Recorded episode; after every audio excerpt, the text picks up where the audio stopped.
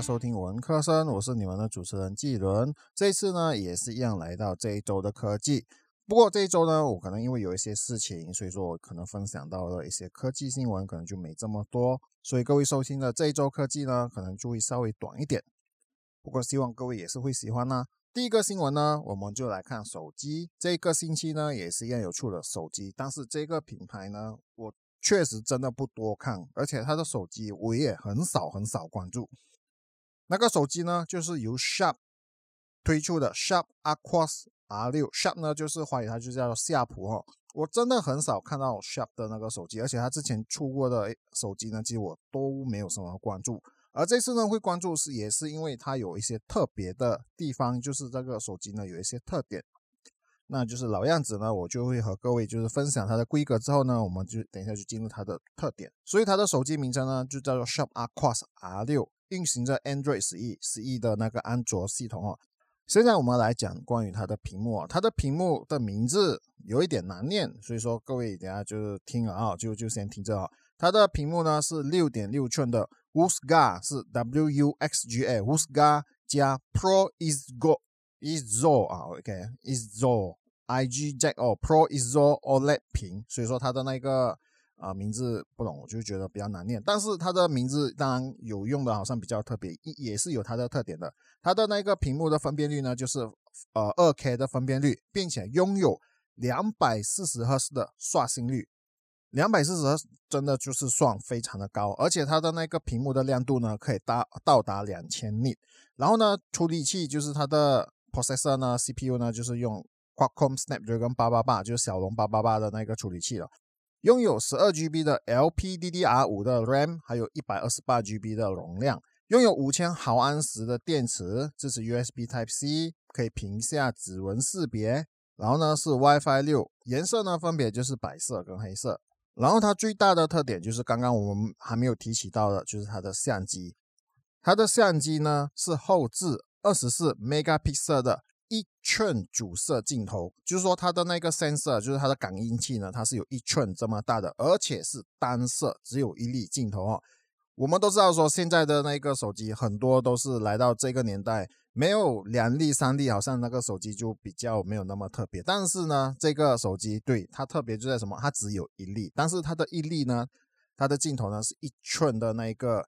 感应器的。所以 Sharp 呢，它就和徕卡合作推出了全球首款配备一寸的图像的 CMOS 传感器。该公司呢，它就表示说，这个传感器比以前的传感器大五倍左右，并且又有许多改进的地方。Sharp Aquos R6 后置镜头就采用了一颗二十 megapixel，就刚才我们提到了它，然后它支持是 f 一点九光圈和十九 mm 等的焦距，算进光量是非常大的。然后在暗处呢，它可以拍出清晰的照片。另外呢，相机的部分还配备了一个叫做 TOF 相机，用来对焦，是说 TOF 这个 TOF 相机呢是用来对焦的。至于前置镜头呢，它就是采用了屏幕开孔设计，并且拥有。十二 megapixel 的单摄相机，然后有 f 二点三的光圈，所以说我们可以看到它的那个相机就是和徕卡合作，Sharp 呢它就和徕卡合作，所以它它的那个感应器就是它的 sensor 呢它就是比较大。关于这个 sensor 的，就是这个二十万 megapixel 的这个一寸主摄的 sensor 呢，它其实就是和 Sony RX 一百的那个 compact camera，就是它的真秀相机呢其实是一样的。所以说我们可以看到就是说。现在手机的那个等级呢，就是它的相机的等级呢，已经可能要来到就是和 compact camera 那边可以相比了。所以说它的拍摄的技术或或者它拍摄出来的那个照片呢，可能就是和相机也是差不多了。所以说可能越来在未来呢，它就越来越好。对于它的价钱呢，目前就是还没有放出来，就是啊还没有公布出来呢。然后，但是呢，我们之后就会继续观察关于这个 Sharp Aquos R6 的这个价钱，因为毕竟现在是有一个新的科技在这个手机身上，可能之后在别的手机也是会持续的出现，就是可能在比较出名的 Apple 或者是 Samsung 或者是其他的手机的，可能也会用这个一寸大的那一个感应器，就是它的 sensor 呢是一寸大的。相信在未来，就是手机的相机可能就是会真的就是越来越好哦。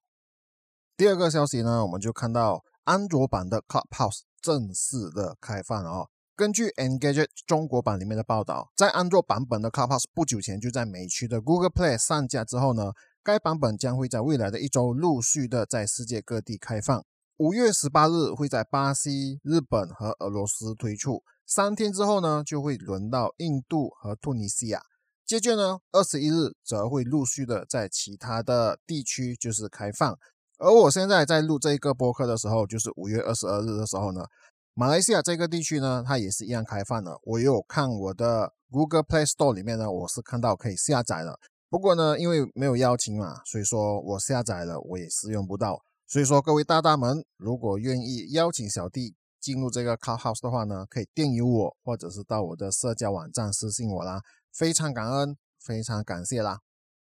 第三个呢，我们会来谈到 Google I/O 二零二一年哦。Google 每年他们都会举办这个，有一点类似，就是像一个 Google 大会那样子，然后他们会介绍他们在今年做的一些的改变。然后呢，今年它就变成了线上的聚会，它是两个小时场的线上 Google I/O 就 I slash O 的那一个呃大会哦。但是呢，在这一次的大会当中呢，其实我并没有跟完整个大会，那两个小时其实我没有看完，但是我有看了一个比较缩短版的，就是比较啊精简，就是讲到几个 key point 的。我可能并不会每一个都讲，因为其实它每一个有一些东西就讲的比较深，就像它第一个他就提到了一个什么。Lambda 就 L A M D A，它这好像就是 Google 里面用的一些语言程式，就是来给可能给一些的开发商，就是 developer 呢，他们就是来做 Android 的程式的话呢，他们可能就要认识这个 Lambda 的这个语言。然后这次呢，他在这个大会当中。Google Map、Google Photo 呢，它其实也是一样有更新。然后最重要，当然我们还会看到就是 Android 第十二的版本，它在这一次的当中呢，它也是一样的有更新。然后这一次的那个 Google 大会当中，它也是有提到就是关于他们 Smart Watch 还有他们 Wear OS 的这一个啊改动哦。这次呢，我会比较注重就是在于这个 Google Map。然后 Google Map 呢，我在这个 T 班课里面，就是台湾的一个网站呢，就是这个 Tech Bank 里面呢，哈我就看到了它整理着一个。啊，关于这个 Google 的改动，在这个 Google Map 上面的改动呢，我是觉得这个呃，它里面谈到的就比较重点是，所以我在这里呢就解决这个 T 班课里面的这个重点是呢，我就和各位就是来分享哦。第一个呢，他就讲到这个新路径的规划，减少急刹的那个状态，就是使用 Google Map 地图导航的时候，有些路口可能就是会遇到一些急刹的状态。然后这些路口呢，通常也是车祸的热区，所以说为了降低使用者在行驶中急刹的频率，地图就是导入新的机器学习模式，就是让这个系统呢就自动算出多种前往目的地的路径选项，就是有一些可能是最短的，或者是有一些是避开高速公路的等一些选项，就是让这个。当你就是要去到一个目的地的时候呢，它就是有各种的一些的规划，就是让用户他们有选择。因为如果你是在一个地方当地的一个住户的话呢，其实你们都会知道说，其实去一个地方它都有很多的选项，可能在那个时候有一些路径可能是虽然说远了一点，但是。会比较好，可能对，但是对于外来的人呢，对那个地方不熟的话呢，他们可能就是真的就是会完全一模一样的跟着这个 Google Map 走。其实我就分享一次，我之前去一个城市，我就是驾车嘛，我对那边其实就不熟。可是呢，因为我为了赶飞机，那时候 Google Map 呢，它就指引了我一个一个道路。那因为对那个城市不熟嘛，我一定跟着 Google Map 走。可是那条道路呢，就非常的塞。我提早了三个小时出来，但是一样可能，如果根据那个 map，Google Map 里面走的话呢，其实可能我就会来不及，真的就是会来不及哈。但是幸好 Google Map 那时候我也不知道为什么，那 Google Map 就可能就看到我可能卡在那个路上的不会动的时候呢，它就突然间开了一条小路，真的是走住宅区小路，根本不是一个我外来的人呢会走的路哈。但是呢，就幸好就是有这样的一个功能之后呢。啊，我幸好就有赶上那个那一趟的飞机，所以我觉得这个功能就是这次的这个更新呢，如果它有强化这样的一个功能的话，相信可能对于遇到我这样的情况的，他们可能就会有帮助。第二个呢，就是快速找出人潮拥挤的区域，就是呢，它这就是因为疫情嘛，现在就是疫情，他们可能就是在地图上面可能就会标记，Google 面就会显示说，哎，哪里人群呢就会比较多人，可能出去的时候可能就是要换一下时间，或者是说你可能就是要避开。第三个呢，就是强化实景功能。Google 先前它有推出的 AR 导航的功能，就是让步行的使用者也是可以即时查看周边街道的资讯，然后找出正确的方向呢。然后在今年底，它就会把这个功能就移到更多的城市，就包括像 Berlin，就是像 San Paul 就是圣保罗啊、西雅图、新加坡等各个国家。新版的 Google Map 就是强化了那个户外室室内的 AR 实景，就是如果我们看那影片的话呢，它就是在室内哦，它也是一样可以用那个 Google Map，然后呢，它就是可能会给出那个方向啊，或者是给出那个店名。如果你是在一个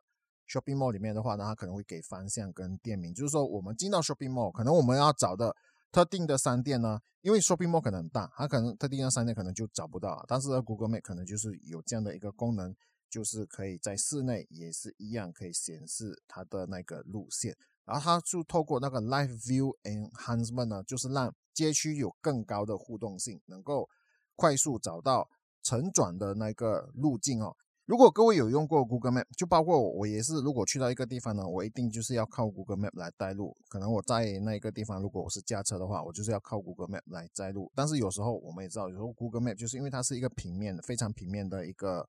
哎，至少我之前看到的时候，我都是用的比较平面的啦。有时候就是要在转弯的时候呢，啊，就可能就不知道，哎，有时候转弯处两条路很近，就是呃前面有可能很相近的那一个转弯的地方，他有时候叫我转弯了，结果我就错过了我原本应该要转弯，我到了下一条我才转弯进去的时候，他就讲我说我加错了地方，所以说我可能还要绕一大圈之后呢，才能够去到对的一个方向。所以说，可能透过这个实景的强化呢，可能就会让我们在看这个地图的时候，我们更能准确的知道说，哎，我们什么时候要转弯，什么我们走的路有没有对。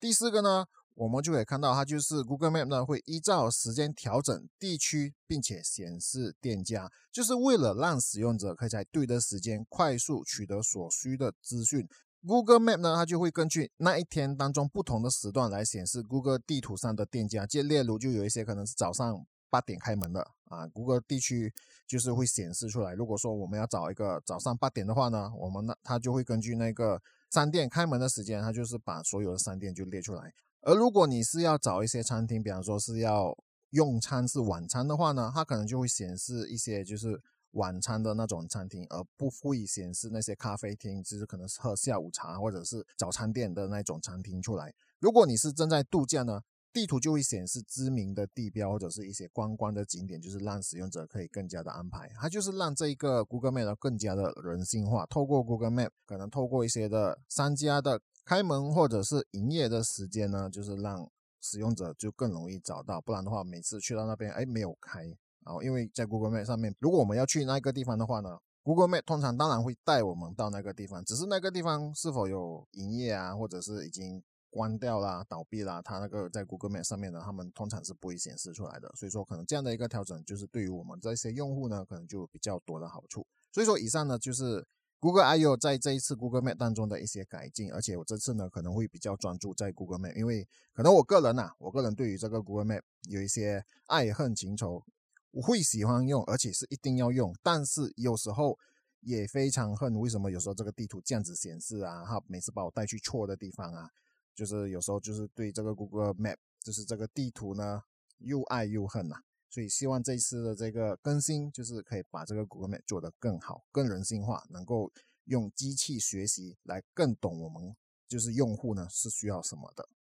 以上呢就是在这一个星期就是和各位分享的。关于科技的新闻呢，其实有好多，尤其是在 Google I/O 里面呢，我其实很想每一个都讲，尤其是关系到那个 Android 十二里面改动的版本。只是我这个星期呢就稍微忙了一点，所以说在这准备的这个资讯的内容当中呢，可能就比较少。不过也希望各位会喜欢啊。如果各位喜欢的话呢，就考虑订阅和分享我的频道。苹果的博客就是那个 Apple Podcast 那那一边呢，好像就是可以给那个评分，就是那个 rating，然后也是可以留言。如果各位大大能够方便的话呢，就给五星的好评啊，让这个博客能够再次被推广，让更多的人知道了。也欢迎各位就是在我的 Twitter、IG 和面子书那边呢就跟踪起来啦。如果各位只要找基路伦家，应该都会找到我。